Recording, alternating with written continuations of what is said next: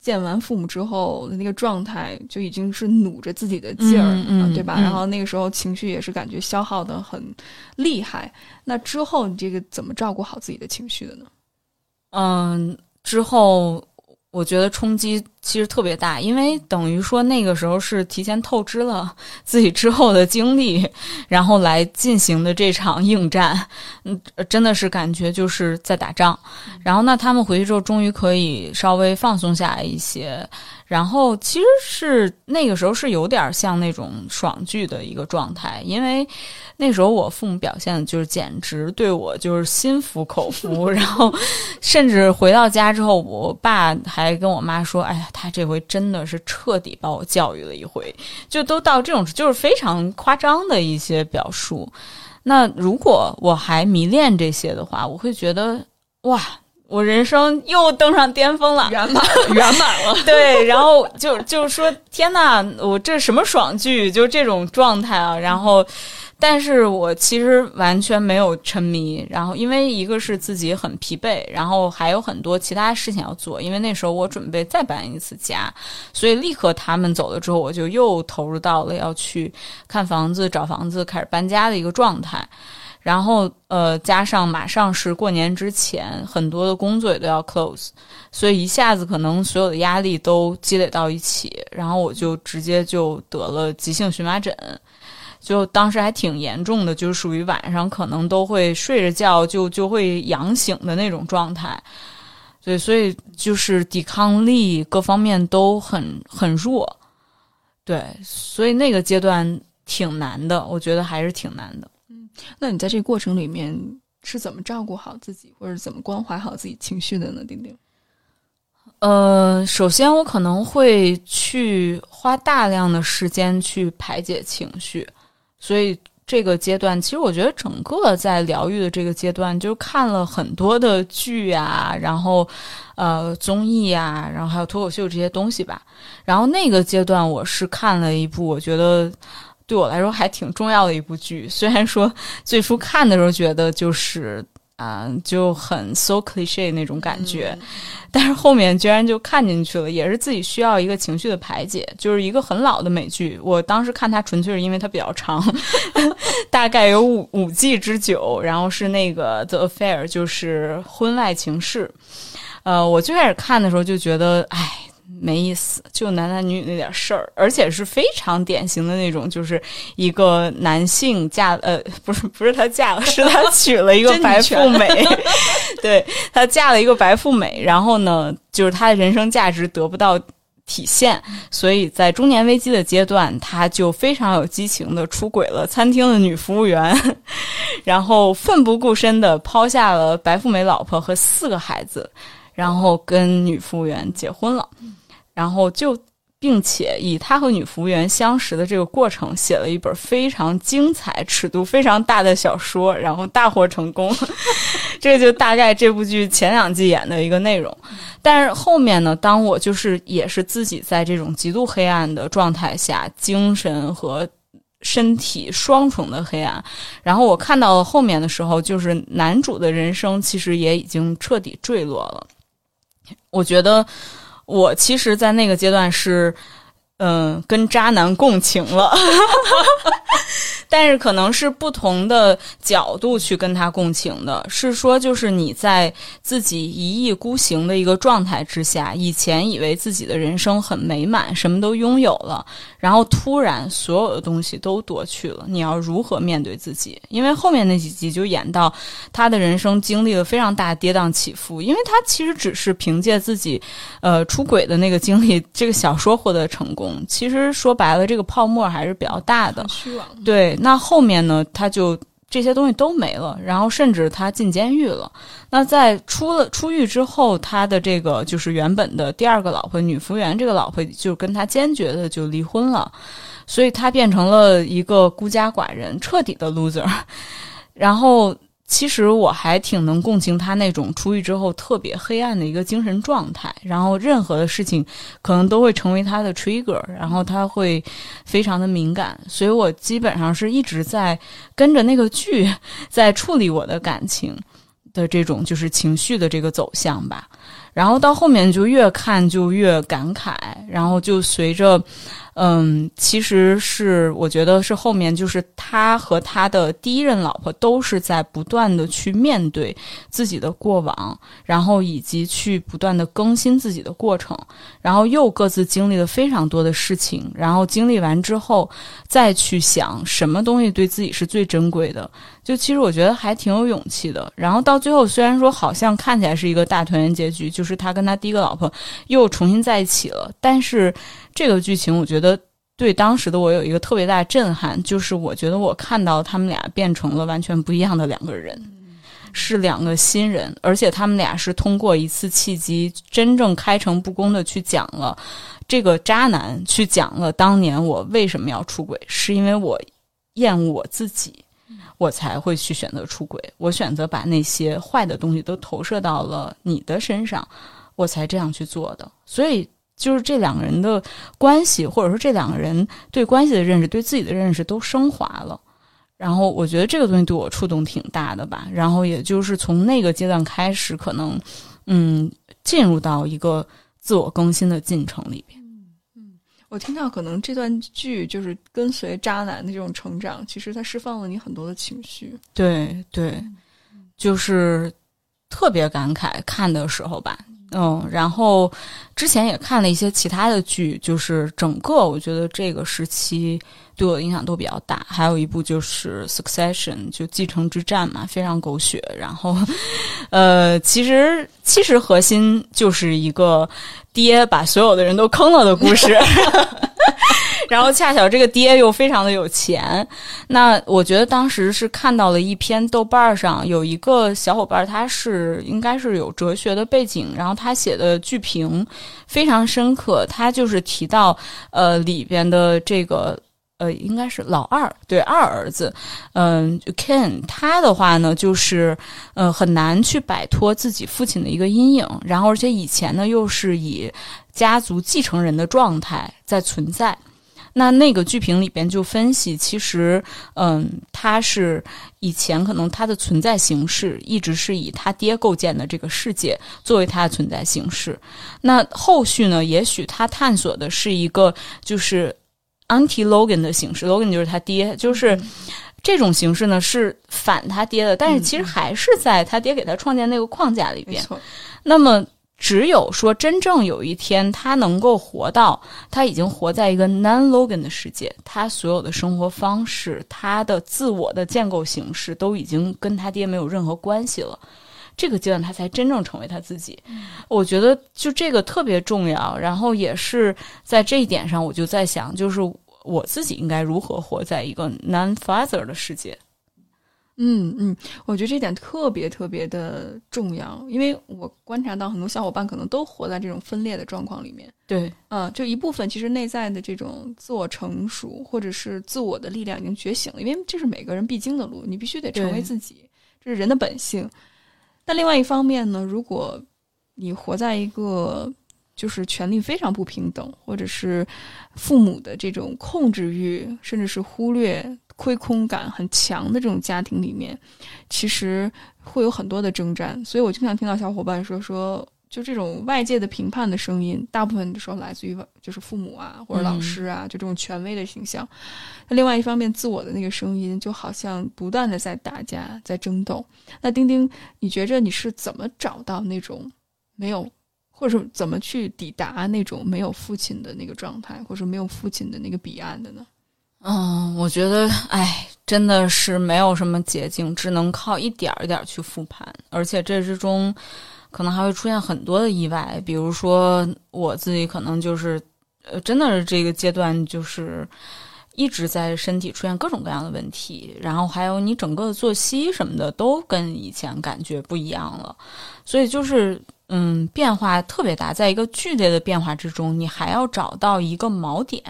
去固定好你的一个最核心的内核。然后，而且可能任何的时候，你都要知道，我不是说要再去走回去，我哪怕说我停在原地不动，我也不要走回去。就是这个，就首先就耗费了特别大的一个心理能量。然后，那后面呢，就是需要一点一点去复盘，然后。经常会想起很久以前的一些琐事吧，包括跟父母的，还有，嗯，可能以前我在不同城市生活，然后不同的一些关系，特别久远的一些事情，在这个时候都会想起来，然后呢，就一层一层的去剥离，然后我觉得就是逐渐能看清，说自己以前的 trauma 是如何一层一层累积到现在。累积成了这个样子，因为我觉得以前我是一个，嗯，好像表面上看起来对自己有要求，然后挺上进的。隔一段时间，似乎我就换一个城市，然后觉得是需要去 move on，或者是去进入到一个新的生活阶段吧。其实这个更多的是一种自己内心的说服，自我说服。实际上并没有任何的一个地方能够让你真正自我更新，能够让你真正成为一个新的起点，反而是以前就是每换了一个地方，可能之前在那个城市积累下的一些 trauma，或者之前那个阶段没有处理好的 trauma，又在叠加后来的 trauma，就一层一层这样去叠加，然后又不断的压抑，去强撑着说我没事儿或者怎么样，就是就这样的一个很混乱的过程。那后来在这个阶段，因为就会想起来很多以前的事情，因为我在现在生活在北京，然后之前是在上海，在之前在香港，在之前还是在北京，所以说就是会想起来很多，就跳着会想起来，比如说在香港的某件事情，或者在以前在北京的某件事情，然后还有在上海的一些事儿，然后会有一些很触动的点，还有悲伤会涌现出来，然后这时候可能又要。去处理情绪，然后，嗯，处理到一定的程度吧，我觉得是这些一一层一层去剥离好了之前的这个 trauma 的形成，然后我就，嗯，在某一个阶段，可能大概一个星期左右的时间里，就想起来了很多以前相对比较快乐的事情，包括在香港带给我的一些快乐，然后在上海带给我一些快乐。嗯，就是非常小一些事儿，比如说我在香港买了一个驱痛片儿，以前就是呃痛经很厉害的时候，然后在香港当时买过一个驱痛片儿，然后就特别好用，呃，吃完之后就整个人简直欲仙欲死，就它里边有一些咖啡因的成分，就可能我我本来就比较喜欢就是咖啡因这种成分，它对我身体就很受用，立刻你就会睡过去，然后醒来之后，那次在香港第一次吃的时候，就是有一种重获新生的感觉，我就是醒来。之后就看到窗外云卷云舒，就觉得天呐，一切都如此美好。然后我自己也迈入新的生活，这个事儿给我印象特别深。然后呢，在这个阶段自我疗愈这个阶段，我就又买了同款的驱动片儿，我就是想着说以防万一。然后后来。真的是恰好有一天我就不太舒服，就用了。用了之后，我再一次就感受到了这种欲仙欲死，就觉得是以往的这种 best part 开始浮现。然后包括跟上海也是一样，那个时候，呃，我刚到上海的时候有买过一个牌子的咖啡，然后我就觉得还挺不错的。但后来种种原因，我可能就换了一些其他的品牌，就没有再买回来。然后再到那个阶，就是前一段时间，我就突然又想喝，然后就又买回来了。我就又想起来，这个咖啡是我刚到上海的时候可能买的第一款咖啡。那个时候我也是觉得生新的生活在向我徐徐展开，那种期待就突然就回忆起来了，就觉得很快乐。嗯，哇，我觉得这点儿真的特别重要。丁丁就是，嗯。很多时候，我们认为好像我们意识到自己有创伤，然后我们就能够做到。但是其实，我觉着当你表达的时候，其实好多情绪也在涌现出来。丁丁，对你现在感觉怎么样？哎，我就觉得还其实还挺好的。就是只有你真正把这些创伤一层一层的掀开之后，你才能够再想起来那些过往的 best part，然后你才能够跟这些。最好的部分重新的去连接到一起，就是真正体会到一种连接感，然后这些东西才是构成现在你的一个根基，而不是过去的那些坏的、那些烂的东西构成你的现在。现在我觉得是彻底的把它给置换了，置换成了好的东西构成了我的现在，就。这个是多么不容易的一个一个转变，是是，我觉得真的这个情绪的 flow 它特别的奇妙。就我们好像总会觉着，哎，我们要想美好的事情，我们不要想那么多，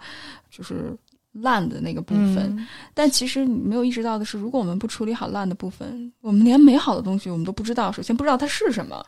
其次就是，很多时候烂的东西可能会把那些美好的部分所侵蚀掉、所覆盖掉，你感受都感受不到真实的那个美好的感觉。所以，丁丁今天分享的真的是，我觉着就像你再去开垦一个新的土壤，你先得把那些杂草，甚至是那些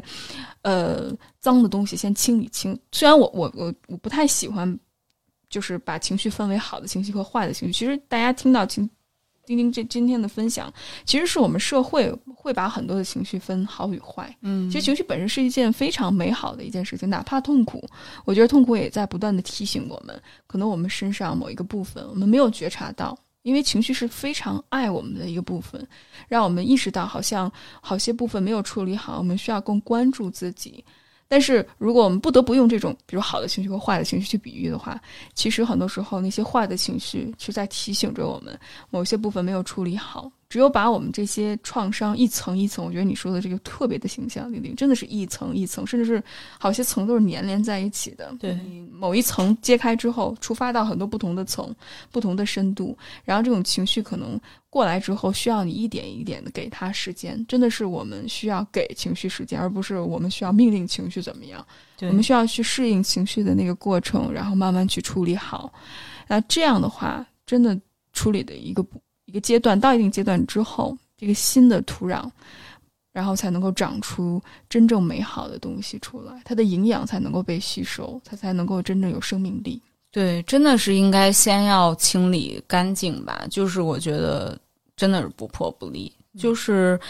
因为很多时候可能呃，我们从小受的这种教育。是不会去学到就是特别专业的跟心理学相关的一些东西的，然后还有这些心理健康的东西，其实嗯，在我们以往的教育中都是比较淡化的，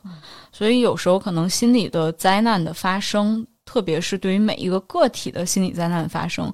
可能你根本都不知道发生了什么。你也没有办法很就是 articulate 去把这些东西去阐述出来，就是巨大的这种伤痛或者冲击已经把你搞懵了，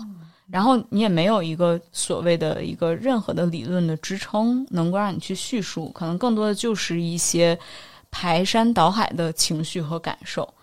那如果是呃我们很 buy 就是 drama 那一套剧本的那一套的话。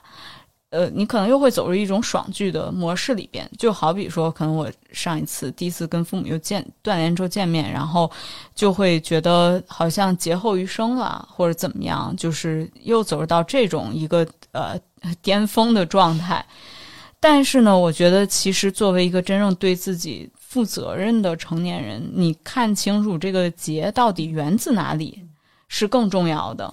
不能说这次过去了之后就好了，伤疤忘了疼。我觉得其实也是以前我自己在那种天真的状态里，会一直持续的是这样。就是你看似好像很乐观，看似一直很努力，但实际上你内心是有很多伤痛的，而且你是永恒的都没有能很好的去复盘，没有能很好的去看清楚自己经历了什么，以及我以后如何能不再掉入到。同样的一个循环里边，这些是以前都没有做到的，所以就不断的去循环，让我觉得很厌倦的事情，或者说生活好像跟我设想的也嗯不是那么的一致。嗯嗯啊，那听起来真的是真的是把自己打碎，然后又是重建的一个过程。对，其实我觉得还有一个特别重要的感受，就是这个过程之中，其实你。确实还挺难接受过去的自己的，我相信，就是如果说在自我疗愈过程中，有很多的伙伴都会有这种感受，特别容易就是否定自己。对对，然后特别多的自我责备、自我批判，嗯，然后以及不能接受说在原来的那种就是自恋创伤没有处理好的阶段，你的那个全能自我的想象一下子被打破了，然后你就会觉得天呐，我原来怎么？过成这样了，以一个相对正常一点的视角再去看的时候，会很接受不了。甚至我，我可能当时也会觉得说：“天呐，怎么以前连这都分辨不出来？或者说怎么能就是过得这么傻逼？就是这种感觉。”但是呢，其实我觉得，呃，你产生这个呢，只是在这个阶段之中的一部分。如果说你路再走的长一点，到后面。这种感受的顶峰一定会过去，然后你会觉得这个已经就不算事儿了，所以我觉得就嗯不用停留在那一块儿就好了。嗯，是我我特别想。把刚才刚才丁丁你说的那个锚定的那个感觉，然后放到刚才我们现在我们这个交流过程里面，就是会不会比如说你有一个很锚定的东西，因为你已经破了，你已经碎了，嗯，但是也不能完全碎，因为完全碎的话那就真的分裂了，对。但是你总还是有一个很核心的东西，是你觉着是那个很很块儿的部分在，很锚定的那个，会不会当你有这个锚定的部分，会帮助你更好的去接纳自己？甚至是接纳过去的那个自己呢？嗯，对，我觉得是会的。首先，肯定最核心的还是说我想要往更好去走。呃，我不希望自己内心一直是这种动荡不安，或者是被恐惧、被焦虑长期驱使的状态。嗯，特别是我的行为上，如果已经停止了一些上瘾的行为或者过度努力的行为之后，然后这时候你的心理上，如果还是在处于被焦虑和恐惧驱使的时候，你会极端的不平衡。因为原来其实那个是一种平衡，我觉得就是你很焦虑，然后你就可以用过度努力去缓解或者说去弥补你这种焦虑。但是现在我首先我不想过度努力了，然后那但是我这个焦虑还在，这个时候。其实我觉得也是经历了一个真正的重拾常识的过程。我突然意识到，可能以前，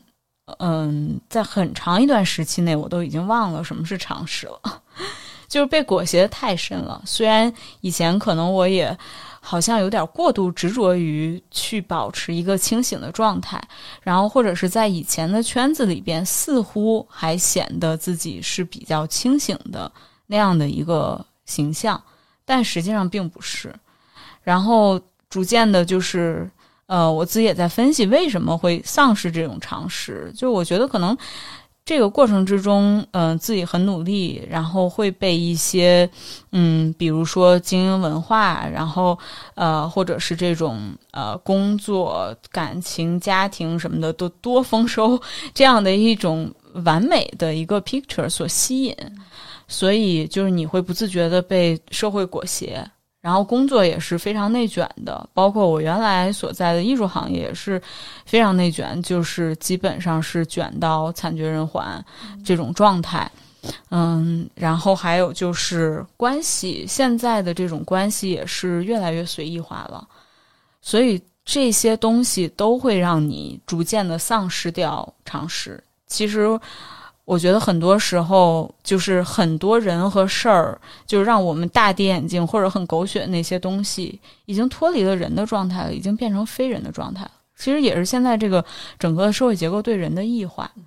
那但是以前呢，因为你被裹挟太深的时候，你会先 question 自己，你就会觉得说，哎，是不是我没见过世面？然后或者是。是不是还是我做的不够好，或者是说我适应不了，才会造成这样的一个这个东西会震撼到我？然后这个过程中，你就不断的被那些嗯跟自己价值观不符的东西去拉下水了，相当于，然后最后就是你已经没有常识了，因为你自己的价值体系已经不存在了，你已经被非人的那一套彻底洗掉了。嗯，是。我觉得这个特别特别的难，就是这种做觉醒，甚至是可能一开始你觉醒的时候，你会觉得很痛苦，就好像大家都能够就是被异化，或者大家好像都挺享受这种被异化的阶段，都能够活得像一个精英的样子，似乎人生很有盼头，很有盼望。为什么就我不行？所以我觉得很会下意识的，就因为出现了这种认知失调，所以会去合理化，然后去更加的压抑自己或责备自己。但时间长了之后，丁丁，当你意识到好像这个世界并不是我之前想象的那个样子，你是怎么处理这种冲突和矛盾的呢？嗯，这个就要说到我当时就是在刷微博的过程之中，然后也关注了一些这种呃女性主义的微博。然后呢，有一个博主，她就是最近刚刚离婚，然后她就是一直在记录自己离婚的这个过程，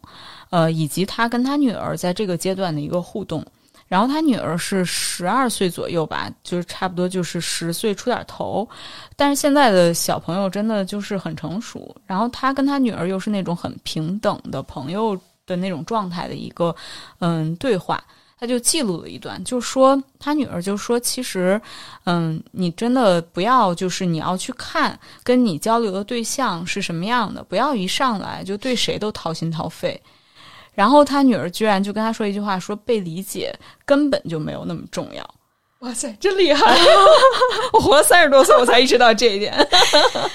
对，我觉得太感动了。就是，而且我觉得其实也是建立在他女儿是真的特别了解自己妈妈，然后又特别共情自己妈妈的基础之上，才说出来的这么强大的一句话。然后，对，后来那就是看完这个微博之后那几天，我可能。一想起来这句话，就是被理解根本就没有那么重要，都让我觉得内心是很激荡的一个状态。因为这句话就点出来了我之前人生之中的一个死循环。是啊，就我们太希望自己被看到，或者是觉着好像我们能够通过很努力，呃，无论是在沟通方面或者在共情理解方面，好像对方就能够理解我。但是真的理解或者共情是一件太难的事情了。对对，就是更多的是你自己。要去给到自己一个就是合理范围内的情绪价值和这种能量，就是自己有这种调节能力，这个才是最关键的，而不是说被谁去怎么怎么样。嗯，然后而且在那之后，我又在呃，我又看了很长一段时间各种各样的脱口秀，包括国外的一些女性的 talk show，然后还有国内的这些脱口秀大会啊这些。嗯，我觉得也是，就是更加强化了自我的一个真实自我的概念吧。因为我觉得脱口秀本身它就是一个对人特别考验的一种艺术形式，你很难去伪装，因为只有你自己一个人在那儿表达。然后，而且你只要有一些 fake 的部分，其实你就不好笑了，这就是最灾难的。而且最关键的是，脱口秀很多的笑点其实是从你自己的创伤去出发。把它包装成一个笑话，那真正它让观众都觉得好笑的时候，一定是你自己已经完全的，就是能够去 get over 的一个状态。所以这一点我觉得还是挺挺难的。然后后面就是不断的看各种各样的脱口秀演员是如何去调侃自己，嗯，给我的触动特别大。然后以及他们是怎么样去整合自己人生之中的挫败。呃，沮丧，还有尴尬的那些时刻，然后最后变成了大家都能共情的一些欢乐的东西，我觉得特别好。这是一种很高级的这种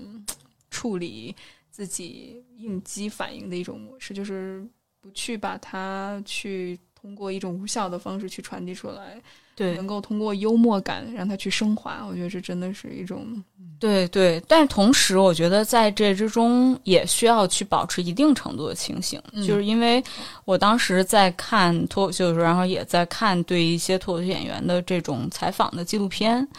然后我还是挺喜欢呼兰的。然后当时呼兰就提到了一点，在他自己的纪录片里，我觉得他挺清醒，他就是说。嗯，他说，其实我觉得笑，呃，以前因为前几季脱口秀大会有一个 slogan，就是笑是生活的解药。他说，其实我觉得笑不是生活的解药，笑是生活的麻药。就是我觉得非常真实，而且他作为一个要靠这个吃饭的人，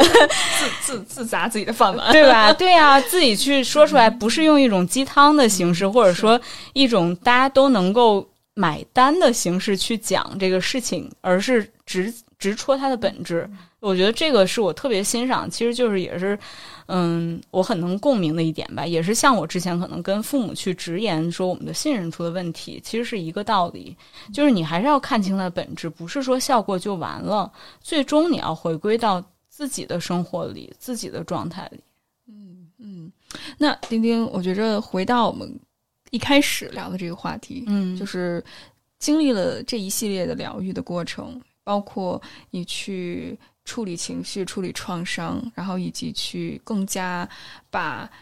内在的这种认可，或者是被理解、被共情、被看到，然后更加的去给予自己，而不是向外去寻找，然后你再去更好的充实自己那个内核所在，不断认可自己。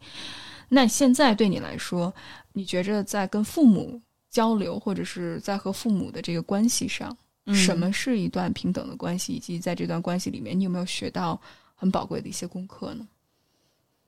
嗯，我觉得现在肯定是还没有说达到一个比较理想的状态，但是呢，我觉得我这个人还是一个挺有耐心的人，而且特别是现在能更多的去抽离开来看待这个关系，或者看待一些问题。那我觉得可以把这个东西更拉长一些时间，去再一步一步的去处理。所以我大概会预设，比如说可能是，呃，一两年之后，或者是两三年之后，也许我们会，呃，一一直在这个轨道上运行，它可能会达到一种怎么样的一个状态？我觉得是要一步一步来的。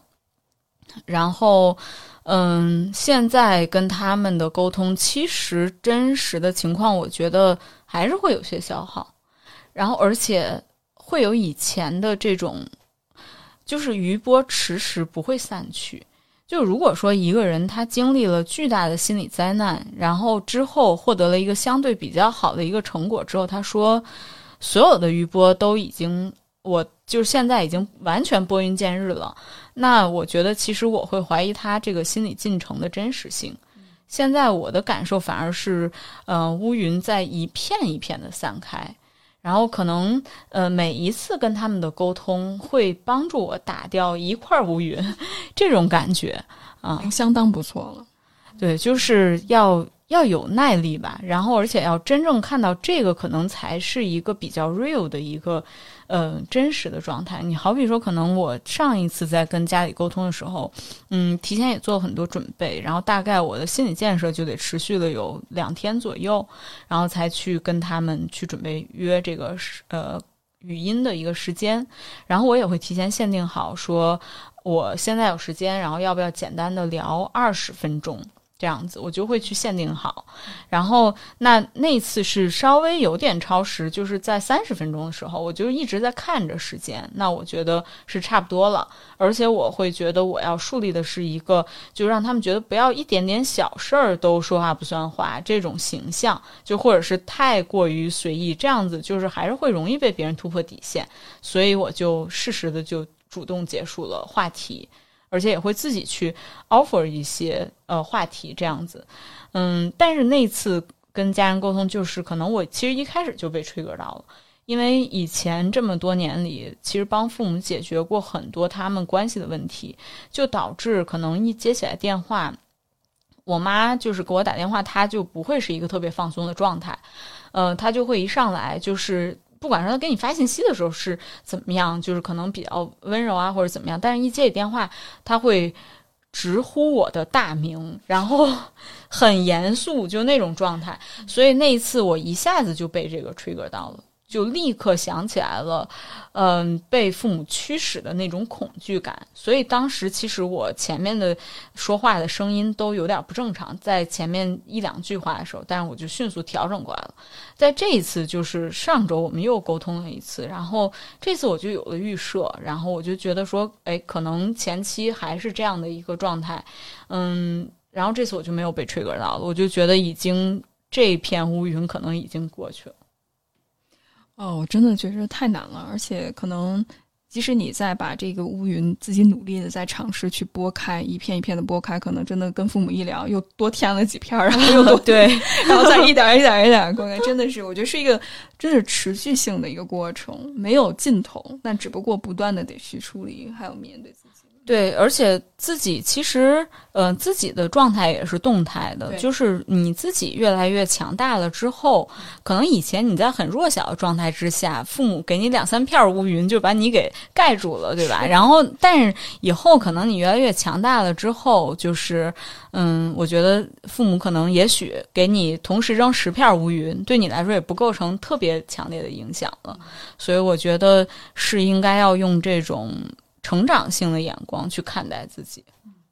是的，我觉着很多时候，特别是在我们这种东亚社会，就是竞争压力很强，嗯。我们很容易会把，比如犯错或者是暂时的一些呃成就，就去定义自己，就是我就是这样的一个人，而我不允许自己犯错，我必须得变得完美，嗯。而我们很少有这种就是这种进化式的思维，对。就是我可以在此刻有选择，然后我未来可以跟现在不一样，然后我在过程里面，我需要通过不断的摸索，甚至是允许自己犯错的过程里面，我才能够变得更迎刃而解。但很多小伙伴，我自己在工作中发现，就是一旦犯错，那种很创伤性的回忆，就小时候可能被公开的羞辱啊，嗯或者是可能被父母真的是非打即骂的那种教育方法，可能一下子回来之后，他就会有很强烈内在的一种羞耻感，嗯，所以可能连真的去尝试都不敢，所以不得不陷在这种就是虐虐恋的这种关系里面。对对，其实我觉得这个是跟知识结构有非常大的关系的，因为我们的文化，然后还有包括中国人的理论的总结方式，都是主要靠悟，然后主要靠结论，不注重逻辑，不注重推导的过程。这个跟西方的学术以及还有就是，呃，我觉得西方的学术对我来说帮助最大，就是一个是逻辑的推导和严密，然后再有就是批判性思维，这两个是非常非常关键的。然后那但是呃，东方的这种文化里边，这两个东西都是不太去，更多的是你去跟随一个圣人，对吧？然后那嗯，其实这个也是当时我跟父母在第一次断联之后，第一次见面也交流到，就是说我们东亚的文化其实是一种圣人文化，嗯。外在的一个要求，包括可能他们那一代就会更加明显，所有人的目标都是成为一个圣人。即便说你现在不是一个圣人，你的目标也是我以后得变成一个圣人，而且你不能够去说出来说我不想成为圣人，那别人会攻击你说你怎么能不想成为一个圣人呢？对呀、所以就是你要么就是在跟随圣人的过程中，要么你就是成为圣人，就是最终就是让自己要好像要无懈可击。那这个东西其实就是被别人的价值观所驱使。对，那但是如果是你真正能用成长性的眼光去看待的话，其实自己的压力就会小很多很多。啊、然后就会能够有容许自己犯错的这样的一个过程吧，然后不断的去摸索，就犯错可能，嗯、也就没有那么可怕了。我觉得这点真的挺难的，就是你肯定是通过，就像刚才丁丁所说，知行合一的过程里面，慢慢的去嗯打破这种思维模式，然后再一点一点的通过呃疗愈重建，然后去一点一点的把自己的创伤，我觉得这是真的很多的步骤掺杂的一起去进行，到现在有这样的一个结果，或者是有这样的一个状态，而且在这个过程里面，丁丁也提到，它是一个动态的过程。它跟你自己的状态以及你的这种疗愈的程度，甚至可能外部的一些变化和环境都是有关的。所以其实它没有一个尽头，真的没有一个尽头。对，因为其实如果我们用成长眼光来看的话，一个人他的自我更新本身就是，呃，一直流动的。包括其实比如说我们的身体，然后细胞啊什么的，也是七年就会有一个更新。那我们个人的这种整个的一个呃心理的状态，或者说我的呃这种思想的结构吧，呃，我觉得在一个成年之后的阶段，能够再去。特别透彻的自我更新，绝对是一种能力，因为很多东西已经固化了。没错，我那天还看一篇文章，就是其实三十五岁之后，你的知识结构就特别容易就固化。嗯，如果你不去有意识的，真的是就是找疼呢，就有意识的去保持一个开放的心态，不设立场，嗯没有预设的，你去实践、去阅读、去学习的话，其实很容易你就会陷在自己的自我的牢笼里面出不来。对，然后这样就容易很爹味儿，很自恋。对，可能就会变得容易用自己的经验去说教别人，或者是给自己和别人都会去设限嘛。嗯，这样子其实基本上就是在一个固化的轨道上一直去运行了。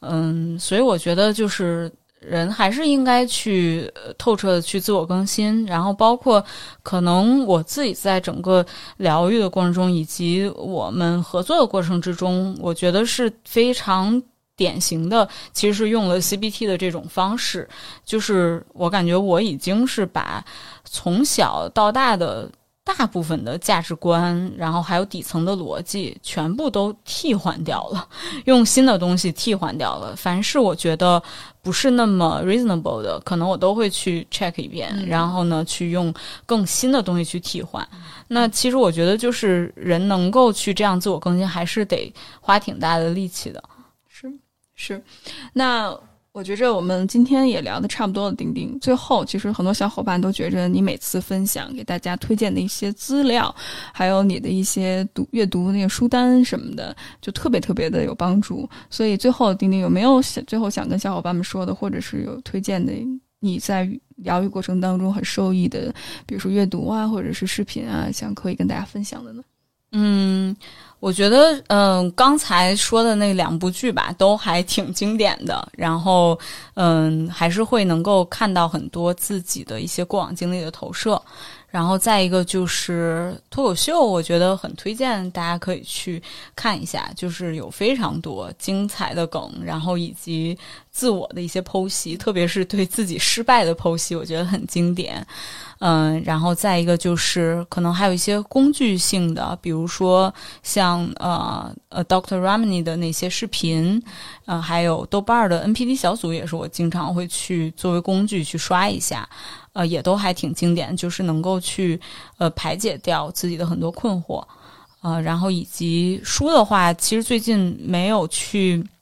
太高强度去看太多，因为在一个重建的过程之中，我觉得好像现在大脑容纳不了那么多高强度的思考，但是我是有。就是之前有看一本，我觉得很经典，就是也许你该找个人聊聊，啊，也是前几年在就是 Amazon 上边排名很 top 的一本书。主要是那个作者他其实也是经历了非常多的波折，最后才找到了做心理咨询师这样的一个，嗯，作为自己的一个长期的发展的一个职业目标吧。然后这之中他的一系列波折，然后还有很多的。他来访者的故事，我觉得让我觉得非常的受触动，很很打动人。然后以及还有一本就是也很经典的《热锅上的家庭》，但是那本书会，嗯，稍微年代有点久远，就是更多的我觉得。不用太多去参考它的一些技术上的东西，其实它的一些处理方式，我觉得已经嗯比较过时了，因为它主治疗师在九十年代就已经退休了，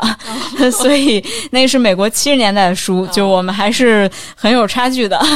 所以嗯，但是对于整个家庭的这种案例的分析很有代表性。嗯。嗯，谢谢丁丁的分享。那最后还有没有什么想想说，包括想补充的，丁丁？嗯，其实我觉得还好吧，这个阶段都还挺平静的。然后自己其实变化非常大，但是又是以一种波澜不惊的方式去变成了现在这个样子。所以我觉得可能最重要的就是找到真正让自己 be real 的方式吧。就这个应该是每个人都值得去探索。非常感谢丁丁今天的分享，那期待未来丁丁跟我们持续的交流。好啊，好啊，好，大家再见，拜拜。次